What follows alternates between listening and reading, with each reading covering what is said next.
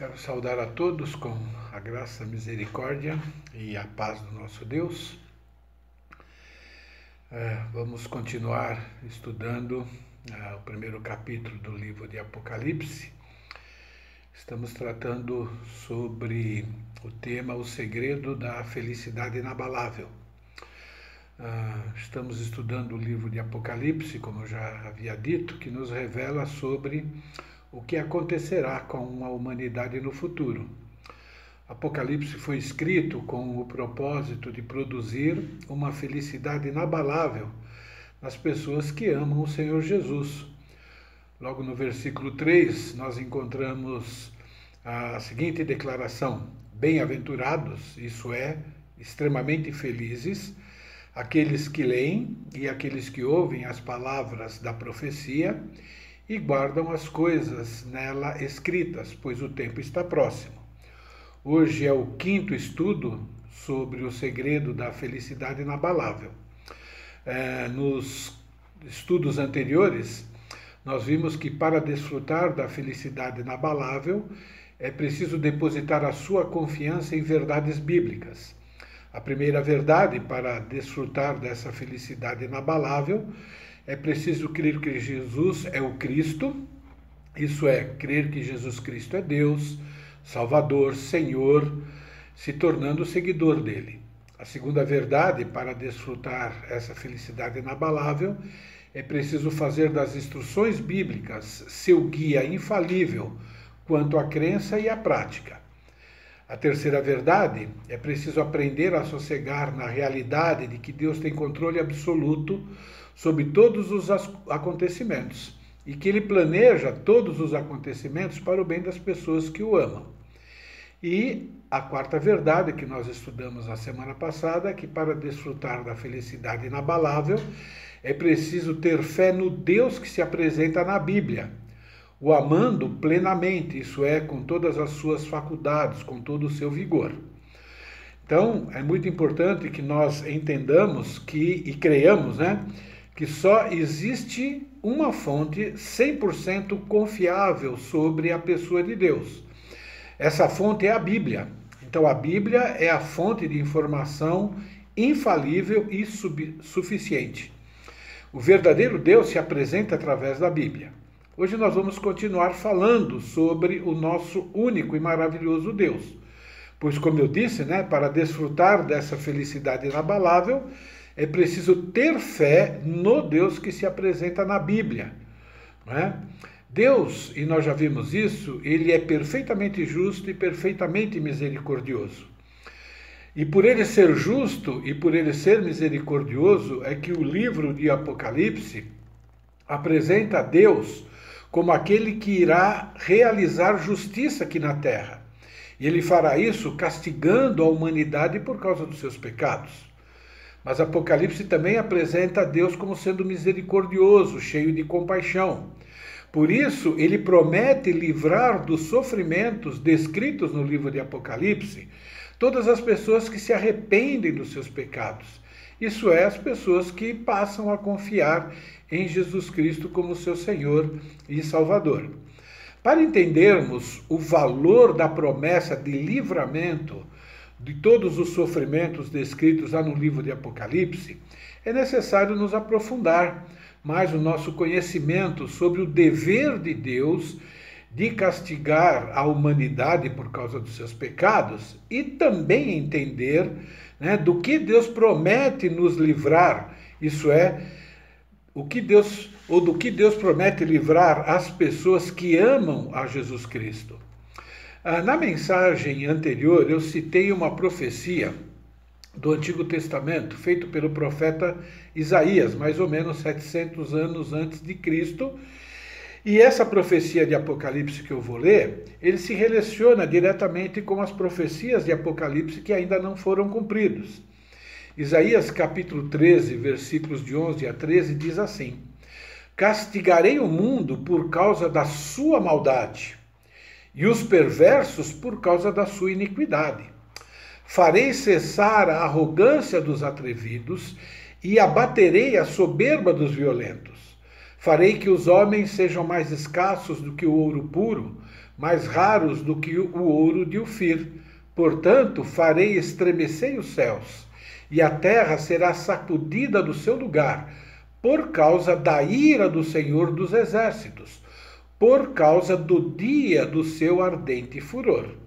Então eu quero relembrar e ao mesmo tempo enfatizar algumas afirmações dessa profecia.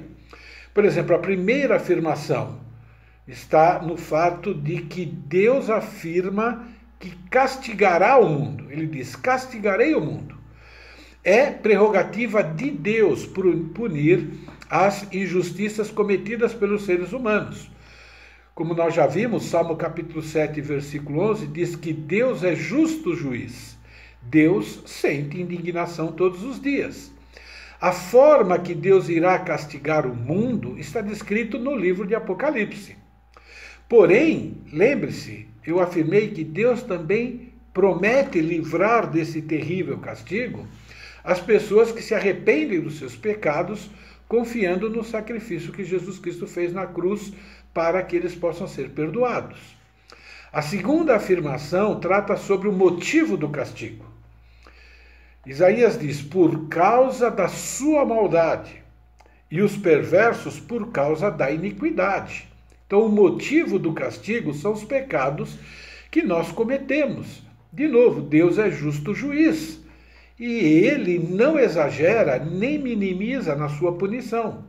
Como o pecado é uma terrível ofensa contra Deus, e é dessa forma que nós temos que ver o pecado, pelo menos é dessa forma que as pessoas que amam a Deus veem o pecado.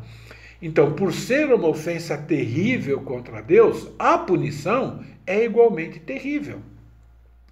Porém, novamente, as pessoas que amam a Jesus serão poupados desse castigo, como eu mostrarei mais adiante. A terceira afirmação dessa profecia de Isaías se refere ao propósito de Deus em castigar a humanidade. Diz assim: Farei cessar a arrogância dos atrevidos e abaterei a soberba dos violentos. Então, o propósito de Deus através do castigo é eliminar essas ações perversas das pessoas. O motivo pelo qual Deus vai punir é para tornar o nosso mundo mais justo, que é o que todo mundo quer. Então, punir o pecado é um dos métodos de Deus para frear o pecado. Nós mesmos, como eu disse na semana anterior, quando a gente vê a maldade do mundo, quando a gente vê toda essa corrupção, é, nós não vemos a hora disso desaparecer do mundo. E a Bíblia diz que para desaparecer, só uma punição severa é que vai fazer com que isso aconteça. A quarta afirmação se refere ao tempo em que Deus determinou aplicar esse seu castigo sobre as pessoas e sobre os povos.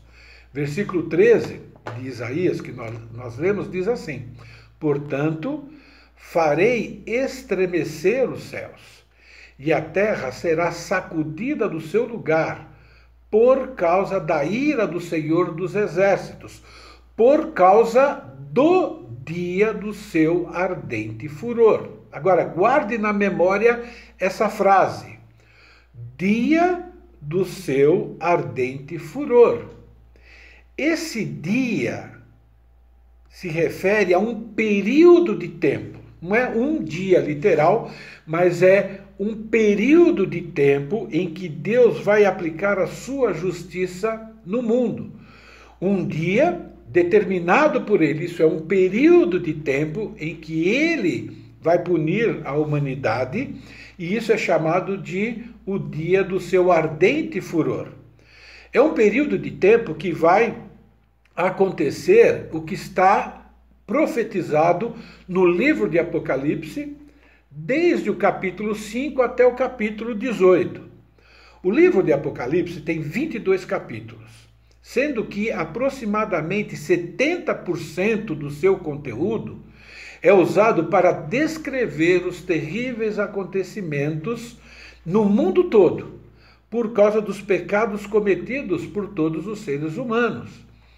Então, o dia do ardente furor de Deus recebe esse título e recebe outros títulos diferentes, mas todos eles relacionados a esse mesmo período de tempo, esse mesmo período de punição. Por exemplo, em Apocalipse, esse tempo é chamado de grande tribulação ou grande sofrimento. Você vai encontrar né, é, é, essa denominação para esse período em Apocalipse 2, 22 e Apocalipse capítulo 7, versículo 14. Agora, o profeta Daniel chamou esse período como tempo de angústia, qual nunca houve. Está lá em Daniel capítulo 12, versículo 1. O profeta Sofonias chamou de o dia da, indignação. E ele complementa: dia de angústia, dia de alvoroço e desolação, dia de escuridade e negrume, dia de nuvens e densas trevas. Eu vou ler Sofonias capítulo 1, versículos de 15 a 18, que trata sobre esse período. Diz assim: Aquele dia é dia de indignação, dia de angústia e dia de alvoroço e desolação, dia de escuridade e negrume, dia de nuvens e densas trevas, dia de trombeta e de rebate contra as cidades fortes e contra as torres altas. Trarei angústia sobre os homens. Eles andarão como cegos, porque pecaram contra o Senhor. E o sangue deles se derramará como pó, e a sua carne será tirada, ou desculpe, atirada como esterco. Nem a sua prata, nem o seu ouro os poderão livrar do dia da indignação do Senhor. Mas pelo fogo do seu zelo, a terra será consumida, porque certamente fará destruição total, repentina de todos os moradores da terra. Palavras duras, mas que descrevem né, o que vai acontecer no planeta Terra no dia do derramamento da ira do Senhor. Como disse anteriormente, esse dia se refere a um período de tempo específico, que lá no livro de Apocalipse é revelado que será um período de sete anos, divididos em dois períodos de três anos e meio, sendo que o primeiro período é uma tribulação bem intensa, mas o segundo muito mais intensa ainda. E você encontra isso em Apocalipse capítulo 11. Um dos sofrimentos registrados no livro do Apocalipse, que eu já li há duas mensagens atrás, está no capítulo 6, versículo 8. Diz assim: Olhei e diante de mim estava um cavalo amarelo. Seu cavaleiro chamava chamava-se Morte, e o Hades, ou o inferno, o seguia de perto foi-lhe dado poder sobre um quarto da terra para matar a espada, pela fome, por pragas e por meio dos animais selvagens da terra. Um quarto da terra. Então, é uma tragédia na qual 24, desculpe, 25% da população mundial vai morrer através de espada, fome, pragas e animais selvagens. Né? Esses acontecimentos irão se cumprir num curto espaço de tempo. Você pode imaginar se isso acontecesse hoje, 2 bilhões de habitantes morrendo num, num período de seis meses talvez no máximo de um ano. Nós já estamos assustados com essa pandemia do coronavírus, né? que por enquanto não atingiu talvez nem 1% ainda né? da humanidade, com certeza ainda não. Imagine 25%, 2 bilhões de habitantes. Isso revela o quanto o pecado ofende a Deus. Isso revela né, como nós ofendemos a Deus através do nosso comportamento. Agora, se você já ficou assustado com essa profecia, eu vou citar uma outra, tão terrível quanto esta. No capítulo 9, isso é depois que acontecer essa do capítulo 6, lá no capítulo 9, no versículo 13 até o versículo 21, nós temos mais uma profecia. Eu vou ler só alguns versículos. O sexto anjo tocou a trombeta. Ouviu uma voz procedente dos quatro ângulos do altar de ouro que se encontra na presença de Deus, dizendo ao sexto anjo: o mesmo que tem a trombeta. Solta os quatro anjos que se encontram atados junto ao grande rio Eufrates. Foram então soltos os quatro anjos que se achavam preparados para a hora, o dia, o mês e o ano, para que matassem uma terça parte dos homens ou seres humanos.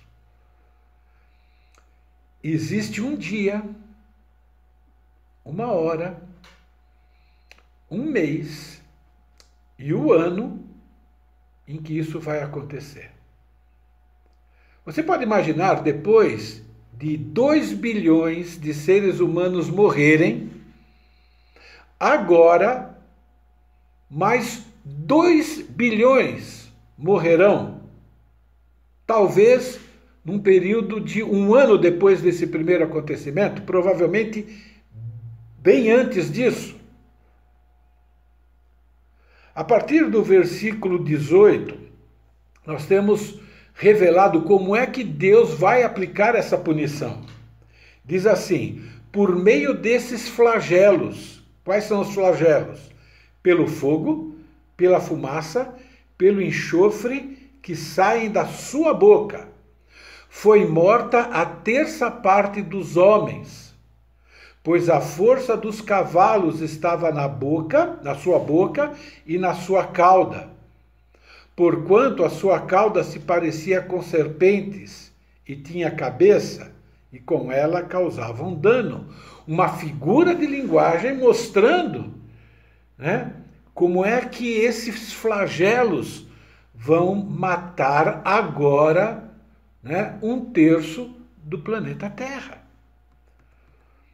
Os versículos 20 e 21 afirma que mesmo assim, mesmo diante dessas calamidades, muitas pessoas continuarão a cometer pecados e mostra os tipos de pecados pelos quais Deus está punindo a humanidade e eles vão continuar mesmo depois desse castigo. Diz assim: os outros homens, aqueles que não foram mortos por esses flagelos, não se arrependeram das obras das suas mãos, deixando de adorar demônios e ídolos de ouro, de prata, de cobre, de pedra e de pau que nem podem ver, nem ouvir, nem andar, nem ainda se arrependeram dos seus assassínios, nem das suas feitiçarias, nem da sua prostituição e nem dos seus furtos. Essa declaração é muito triste, mas revela como o ser humano é contra os padrões de Deus. É uma declaração muito triste, mas também revela o motivo pelo qual Deus tem indignação. Mesmo sendo castigados por, por flagelos, não se arrependeram, continuam adorando ídolos, demônios, continuam cometendo assassinatos, continuam cometendo feitiçarias, continuam consultando cartomantes, tentando falar com mortos através de espiritismo, tudo isso tem a ver com feitiçaria, continuam se prostituindo, isso é, continuam tendo relações extras conjugais sem serem casados, ou continuam vendendo o corpo, também continuam com seus furtos, isso é, continuam sendo corruptos, corrupção em todos os níveis, continuando. É impressionante o fato de que a maioria das pessoas quando ouvem essa terrível punição. Talvez você, ao ouvir essa mensagem, talvez você fique indignado com Deus, achando, nossa, é um exagero essas calamidades. Porém, as pessoas não ficam indignadas com a continuação ou a continuidade da incredulidade, da perversidade das pessoas. Não ficam indignadas as pessoas não se arrependerem das injustiças, dos pecados que estão sendo cometidos. As pessoas ficam indignados quando leem a Bíblia e veem, por exemplo, que Deus vai punir a humanidade dessa maneira, mas não ficam indignados com as atitudes pecaminosas do ser humano. Isso é mais uma prova de que a humanidade não deseja se relacionar com Deus. É mais uma prova de que a humanidade não quer viver de maneira agradável a Deus. A maioria dos seres humanos odeia se relacionar com esse Deus da Bíblia, por isso é que eles criam deuses conforme a sua imaginação, conforme as suas preferências. A maioria das pessoas da humanidade deseja continuar satisfazendo os seus desejos. Desejos esses que são perversos aos olhos de Deus. Agora, é muito importante que nós entendamos que, independente das pessoas concordarem que Deus é justo, independente das pessoas acreditarem nessas profecias, a Bíblia afirma que acontecerão. E nós já vimos nas mensagens anteriores que houve profecias que Jesus fez e se cumpriram depois que ele fez essas profecias. Então significa que essas também vão acontecer, as pessoas acreditando ou não. Acontecerão porque a Bíblia afirma que Deus sente indignação todos os dias pelo fato dos seres humanos cometerem esses pecados diariamente. De novo, a Bíblia diz: Deus é justo juiz, Deus que sente indignação todos os dias. A palavra indignação aqui está diretamente relacionada com o dia da ira do Senhor. No original significa estar furiosamente irado por causa das abominações cometidas. É um ardente furor. Talvez você sentiria algo parecido com isso se alguém entrasse na sua casa, ok, e começasse a matar seus filhos, começasse a estuprar as mulheres da sua casa, aí talvez você sinta esse tipo de indignação. Mas Deus sente essa indignação todos os dias por esses motivos que eu dei e outros mais. Porque Deus é tão santo e tão perfeito que qualquer pecado é uma ofensa a ele. Eu costumo ilustrar que qualquer pecado é como se você desse uma cusparada na cara de Deus. As pessoas que perguntam onde está Deus que permite tanta maldade no mundo, irão ver e muitas irão até sofrer essa punição. E quando isso acontecer, a Bíblia diz que a maioria não vai acreditar que são ações de Deus. Vai acreditar que é a mãe natureza, que são consequências de ações humanas mesmos, mas elas não vão acreditar que é o derramar da ira, da punição de Deus por causa dos pecados. E é por isso que eles vão continuar cometendo esses pecados depois dessas calamidades. Mas a Bíblia afirma que essa punição faz parte do dia do ardente furor de Deus. O fato de Deus ainda não ter cumprido essa punição contra a humanidade não faz com que Deus seja uma pessoa injusta ou omissa. Na verdade, como nós já vimos, revela a compaixão de Deus. Segunda Pedro, capítulo 3, versículos 9 e 10, diz assim: não retarda o Senhor a sua promessa, como alguns a julgam demorada. Pelo contrário, ele é longânimo para convosco, não querendo que nenhum pereça, senão que todos cheguem ao arrependimento. Mas continua dizendo: virá, entretanto, como ladrão, vai chegar e vai chegar de surpresa. O dia do Senhor é um outro título para o dia da, indigna, da indignação do Senhor, o dia do seu ardente furor. Então, virá, entretanto, como ladrão o dia do Senhor, no qual os céus passarão com estrepitoso estrondo, os elementos se desfarão abrasados, também a terra e as obras que nela existem serão atingidas. Os castigos acontecerão, pois fazem parte das ações necessárias de Deus, que é justo juiz. E é disso que Deus promete livrar as pessoas que o amam. Por quê? Porque Deus fez promessas na qual ele garante que irá livrar dessa grande tribulação um grupo de pessoas.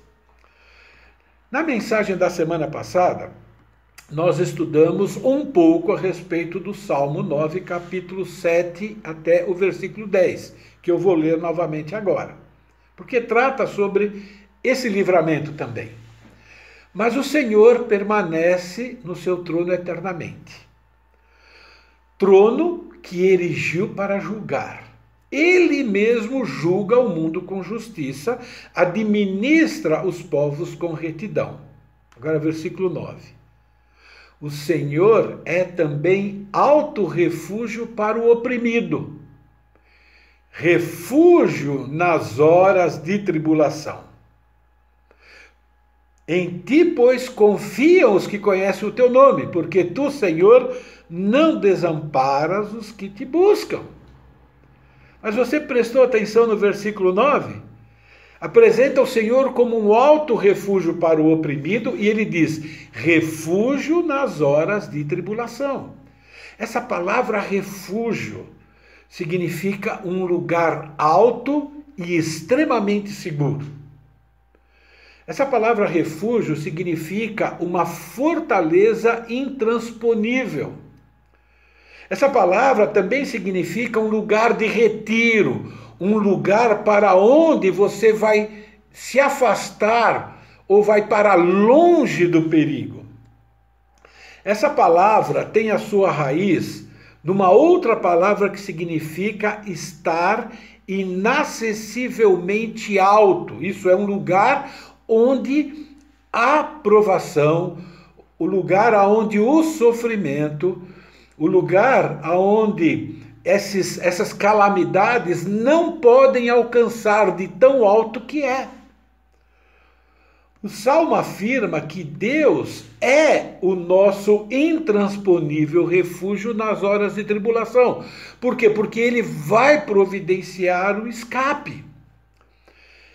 Essa profecia se aplica às calamidades descritas em Apocalipse, como eu disse, que descreve esse período como grande tribulação. Lembrando, de novo, essa tribulação é o derramar da ira de Deus por causa dos pecados, mas Deus faz uma promessa, porque Ele é misericordioso, as pessoas que se arrependem, que confiam em Jesus, que confiam no seu perdão, vão desfrutar dessa promessa. Ouça essa outra afirmação de livramento que encontramos em outro texto da Bíblia. Diz assim, em 1 Tessalonicenses capítulo 1, versículo 9 e 10. Pois eles mesmos, no tocante a nós, proclamam com repercussão, que repercussão teve o nosso ingresso no vosso meio e como, deixando os ídolos, vos convertestes a Deus para servir o Deus vivo e verdadeiro. Isso aqui, Paulo recebe uma notícia dessas pessoas que fazem parte dessa igreja, de como eles ouviram a mensagem de perdão que Deus oferece e o que aconteceu com eles? Eles se arrependeram, eles deixaram os ídolos e se converteram a Deus, passaram a servir verdadeiramente Deus. E aí ele continua dizendo, versículo 10: E para esse grupo de pessoas, né? E para aguardardes dos céus o seu filho, a quem ele, Deus, ressuscitou dos mortos, Jesus, que nos livra da ira vindoura. Deus escreveu essa promessa na qual ele promete livrar as pessoas que confiam em Jesus dessa ira, dessa grande tribulação, desse grande sofrimento. O motivo das pessoas não sofrerem a ira vindoura qual é? Essas pessoas ouviram a mensagem de salvação, essa mensagem que tem sido pregada nessas cinco mensagens que eu preguei para vocês e continuo pregando agora. E o que aconteceu com essas pessoas? Deixando os ídolos, se converteram a Deus e passaram a viver para agradar a Deus. Essa promessa da qual Deus se apresenta como refúgio intransponível é repetido agora em, nesse texto de, do primeiro capítulo de Tessalonicenses e, é cumprir, e ela é repetida novamente no finzinho do livro de Tessalonicenses, já no capítulo 5, versículo 9, que diz assim: Porque Deus não nos destinou para a ira, mas para alcançar a salvação mediante o Senhor Jesus. Esse Deus justo, que precisa punir o pecado e vai, com muitas calamidades, sendo que duas delas, e tem muitas outras, né? a terra vai ser destruída, os homens né, irão morrer, né, 25% da primeira vez, depois mais um quarto. Né? Esse mesmo Deus, justo, ele também é bondoso e misericordioso. Por quê? Porque ele está oferecendo oportunidade para as pessoas se arrependerem e aí serem libertas, escapem desse destino. A pergunta é: como Deus vai proteger as pessoas que confiam em Jesus desse período de grande sofrimento ou tribulação? A própria Bíblia responde. Então Deus afirma que vai fazer e explica como ele vai realizar esse livramento. Um dos textos está em 1 Coríntios, Novo Testamento, capítulo 15, versículos 51 e 52, que diz assim: Eis que eu vos digo um mistério. Nem todos dormiremos, mas todos transformados seremos. Num momento, num abrir e fechar de olhos, ao ressoar da última trombeta, a trombeta soará. Os mortos ressuscitarão incorruptíveis e nós seremos transformados. É muito importante que nós entendamos que ele começa a falar de um grupo de pessoas que dizendo que nem todos dormiremos. Depois ele explica o que significa esse dormir. Esse dormir é uma maneira de Deus se referir às pessoas que morrem, mas morreram acreditando que Jesus é o Cristo, que Jesus é o Salvador. Usa o termo dormir por quê? Porque essas pessoas não morrem e permanecem mortas. Porque elas vão ou o corpo irá ressuscitar. Por isso que ele diz: os mortos ressuscitarão incorruptíveis. Então, essa promessa de livramento do sofrimento de tribulação ok? É chamado de uma transformação. A transformação de dois grupos de pessoas que confiam em Jesus como Senhor e Salvador. Um grupo de pessoas que nós vamos chamar de crentes, assim, isso é, as pessoas que creem no Deus da Bíblia. Então existem dois grupos de crentes hoje no mundo. Um grupo de crentes que já morreram, morreram acreditando que Jesus Cristo é Senhor e Salvador. A Bíblia diz que esse grupo que já morreu irá ressuscitar de maneira incorruptível. O que significa isso? Essas pessoas que morreram vão receber um novo corpo. Incorruptível significa um corpo sem corrupção, um corpo que nunca vai morrer, um corpo que nunca mais vai ficar doente e um corpo que nunca mais vai cometer pecado. É isso que significa.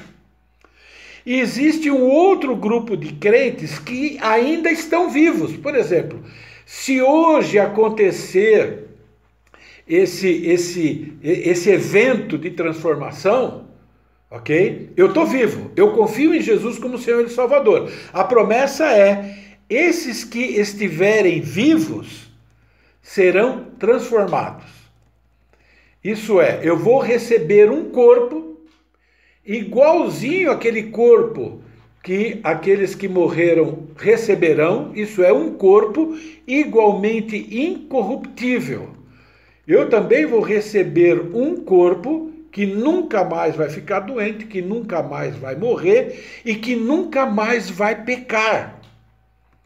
Essa promessa afirma que antes de começar esse terrível tempo de tribulação, vai acontecer esse momento de transformação, em que as pessoas que morreram confiando em Jesus como Senhor e Salvador vão ressuscitar recebendo um corpo incorruptível, e quem estiver vivo vai receber esse corpo incorruptível sem precisar morrer, tá bom? E isso vai acontecer num piscar de olhos, isso é, algo que vai acontecer extremamente rápido. Algumas pessoas acreditam nessa tal de abdução.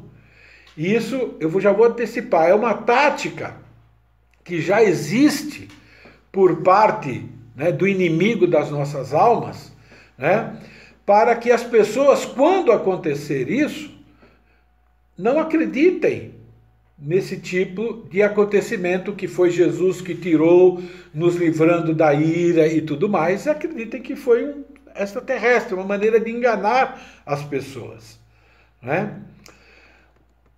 Em 1 Tessalonicenses, nesse, nesse, nesse, nessa epístola escrita para, para os cristãos, dá mais detalhes a respeito desse acontecimento, isso é, como é que vai acontecer esse livramento. Diz assim, 1 Tessalonicenses 4, versículos 13 a 18: Não queremos, porém, irmãos, que sejais ignorantes com respeito aos que dormem. Olha, quem está recebendo essa carta naquela época está vivo, está, estão recebendo a notícia de que vai acontecer esse livramento, e agora essas pessoas estão preocupadas. O que vai acontecer com as pessoas que já morreram acreditando em Jesus? Então ele está dizendo: olha, eu não quero que vocês sejam ignorantes a respeito disso, para, para não vos entristecerdes como os demais que não têm esperança. Então agora vem uma mensagem de esperança para aqueles que estão vivos, caso acontecesse naquele momento, caso aconteça agora, e esperança para aqueles que já morreram e viram seus entes queridos morrendo, mas confiando em Jesus. Versículo 14 diz: Pois se cremos que Jesus morreu e ressuscitou, assim também Deus, mediante Jesus, trará em sua companhia os que dormem. Isso é, se Jesus morreu e ressuscitou, as pessoas que já morreram, confiando em Jesus, também vão ressuscitar. Versículo 15: Ora, ainda vos declaramos por palavra do Senhor, isso é isso que está sendo ensinado, é algo que Jesus já havia ensinado, é algo que vem de Deus. Nós, os vivos, os que ficarmos até a vinda do Senhor, de modo nenhum precederemos aqueles que dormem, isso é, aqueles que morreram. Porquanto o Senhor mesmo, dada a sua palavra de ordem, ouvida a voz do arcanjo e ressoada a trombeta de Deus, descerá dos céus. Os mortos em Cristo, morrer, morto em Cristo é aqueles que morreram confiando em Jesus como Senhor e Salvador, ressuscitarão primeiro. Depois os vivos, os que ficarmos, seremos arrebatados juntamente com eles entre as nuvens, para o encontro do Senhor nos ares. E assim estaremos para sempre com o Senhor. E termina assim: Consolai-vos, pois, uns aos outros com essas palavras. Como é que Deus vai livrar as pessoas que se arrependeram dos seus pecados, das pessoas que confiam em Jesus como Senhor e Salvador. Deus prometeu que irá tirar essas pessoas deste mundo antes de começar a grande tribulação, através de um evento chamado arrebatamento. Vamos ser tirados aqui deste mundo e nós vamos nos encontrar com Jesus nas nuvens, nos céus, esse céu que a gente consegue ver azul. A palavra arrebatar significa pegar, significa levantar com força. O poder de Deus vai fazer com que a gente suba. Essa palavra arrebatar significa reivindicar para si. Significa que Deus vai reivindicar para si as pessoas que o amam, que confiam nele que se arrependeram dos seus pecados, que abandonaram ídolos, abandonaram as coisas ruins que desagradam a Deus, porque confiaram em Jesus. Que promessa maravilhosa! Essa palavra, arrebatar, deriva de uma palavra que significa tomar para si. É como se nós somos uma propriedade que pertence a Deus, um tesouro que pertence a Deus e agora Deus está pegando, né, para Ele de volta. Deus vai nos levar para onde Ele está, para o seu alto e intransponível refúgio, como o Salmo capítulo 9 afirma. Uma definição de arrebatamento dado pelo pastor Maurício, o outro pastor da nossa igreja, para quem não conhece, né? Diz assim: arrebatamento da igreja inclui a remoção deste mundo das pessoas que creem em Jesus como Senhor e Salvador, os crentes mortos e vivos, desde o Pentecostes, isso é Atos 2, até o ressoar da última trombeta, fazendo com que os mortos sejam ressuscitados e os vivos sejam transformados, ambos recebendo corpos glorificados, corpos incorruptíveis, corpos que nunca mais vai ficar doente, que nunca mais vai morrer e que nunca mais vai cometer pecado. Por isso que o Salmo 9, versículo 9, escrito mil anos antes de Jesus vir a esse mundo, diz: O Senhor é também alto refúgio para o oprimido, refúgio nas horas de tribulação. Jesus vai voltar, ele vai voltar até as nuvens, lá nos ares, antes da tribulação, ou antes que a tribulação comece, para pegar para ele as pessoas que depositam e já depositaram a sua confiança nele como Senhor e Salvador. Se você faz parte desse grupo de pessoas, Jesus vai nos levar para esse alto refúgio, vai nos tirar do planeta Terra nesse período terrível de sofrimento e dor. Você acredita nessa promessa? Essa promessa está diretamente relacionada com as promessas de felicidade inabalável e eterna. Lembra? Para desfrutar da felicidade inabalável e eterna, é preciso crer nas verdades bíblicas. É preciso crer que Jesus é o Cristo, que Jesus é Deus, Salvador, Senhor, sendo um seguidor dele. Isso é, abandona o pecado e começa a viver uma vida que agrade a Deus.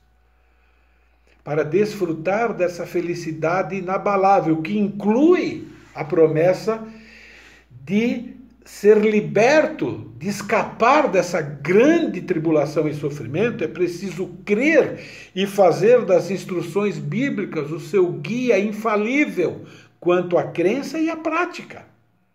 Também é preciso crer e aprender a sossegar, a descansar na realidade de que Deus tem controle absoluto sobre todos os acontecimentos. E é por isso que ele planejou, inclusive, esse acontecimento do arrebatamento para tirar as pessoas que o amam desse sofrimento. Também é preciso crer no Deus que se apresenta através da Bíblia. E quem crê em Deus demonstra sua crença, não falando só da boca para fora, mas amando Deus plenamente, com todas as sua, suas faculdades, com todo o seu vigor. Quem crê nessas quartas verdades, nessas quatro verdades, também crê que Deus é alto refúgio, que Deus é misericordioso, que Deus é poderoso para nos arrebatar desse mundo antes do, da grande e terrível tribulação descrita em Apocalipse, antes do grande e terrível dia do derramar do fulgor da ira de Deus. Quem crê nessas verdades irá ter o um encontro com Jesus nos ares, entre as nuvens, num piscar de olhos. Todas essas promessas afirmam que Deus tem um tratamento privilegiado para as pessoas que o amam para as pessoas que confiam em Jesus como Senhor e Salvador. Porque essas pessoas são aquelas que têm fé no Deus que se apresenta na Bíblia, num Deus que é justo e que é misericordioso. Você faz parte desse grupo de pessoas? Você já confessou para Deus e até para as pessoas que você se relaciona que você é um pecador, por isso você precisa de Jesus como Senhor e Salvador pessoal. Se você já fez isso, fique tranquilo.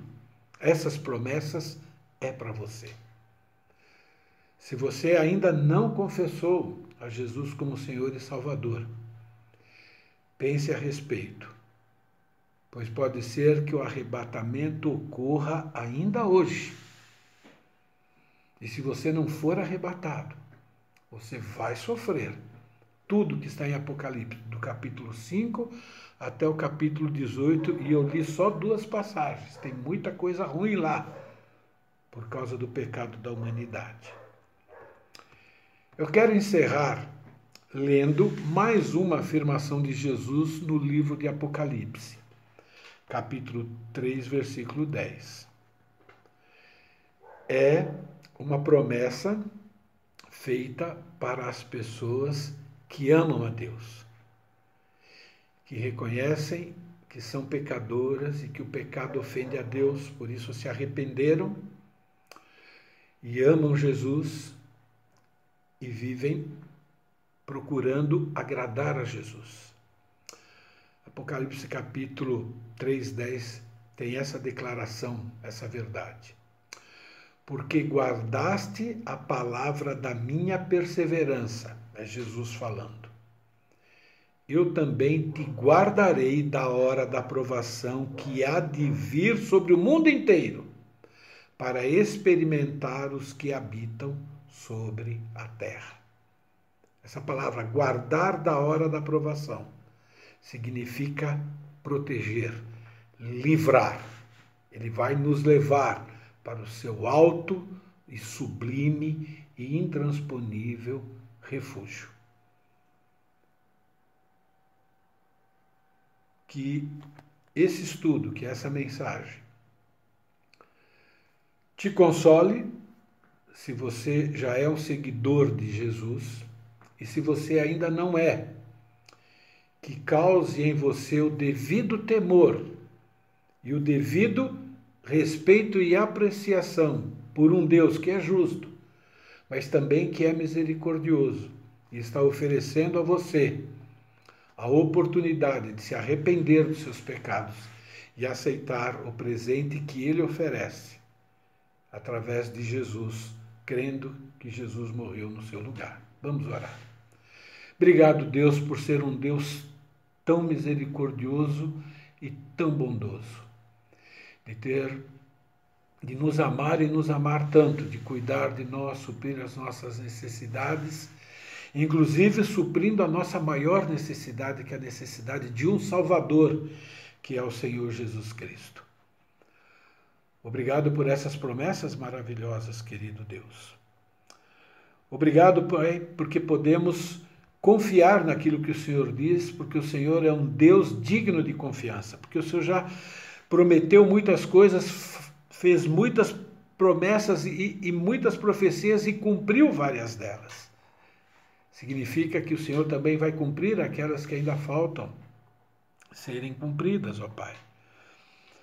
Ajuda-nos, ó Pai querido, a amar o Senhor como o Senhor merece. Ajuda-nos, ó Pai querido, a sermos cada vez mais reverentes ao Senhor. Ajuda-nos, ó Pai querido, a descansar nessas promessas, a encontrar nelas, ó Pai querido, paz, tranquilidade, ó Pai, diante da situação em que o mundo está enfrentando hoje.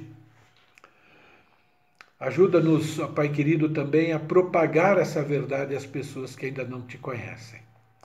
E se por acaso Deus tem alguém que ainda não se decidiu, ainda não crê em Jesus Cristo como Senhor e Salvador, ainda não reconhece, ó Pai, que é pecador e que o pecado te ofende, ó Pai querido, que o teu Santo Espírito possa convencer essa pessoa ou essas pessoas dessa verdade, que elas possam se render ao teu amor, à tua misericórdia.